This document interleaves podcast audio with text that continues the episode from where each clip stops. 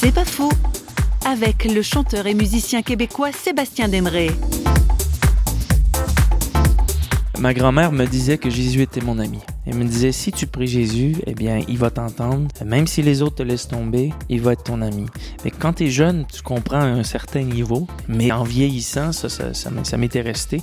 Et puis là, ce sens de, la fidélité d'un ami, bah, il grandit puis il mature parce que ta compréhension aussi grandit. Tu vois aussi les circonstances de ta vie qui se défilent devant toi.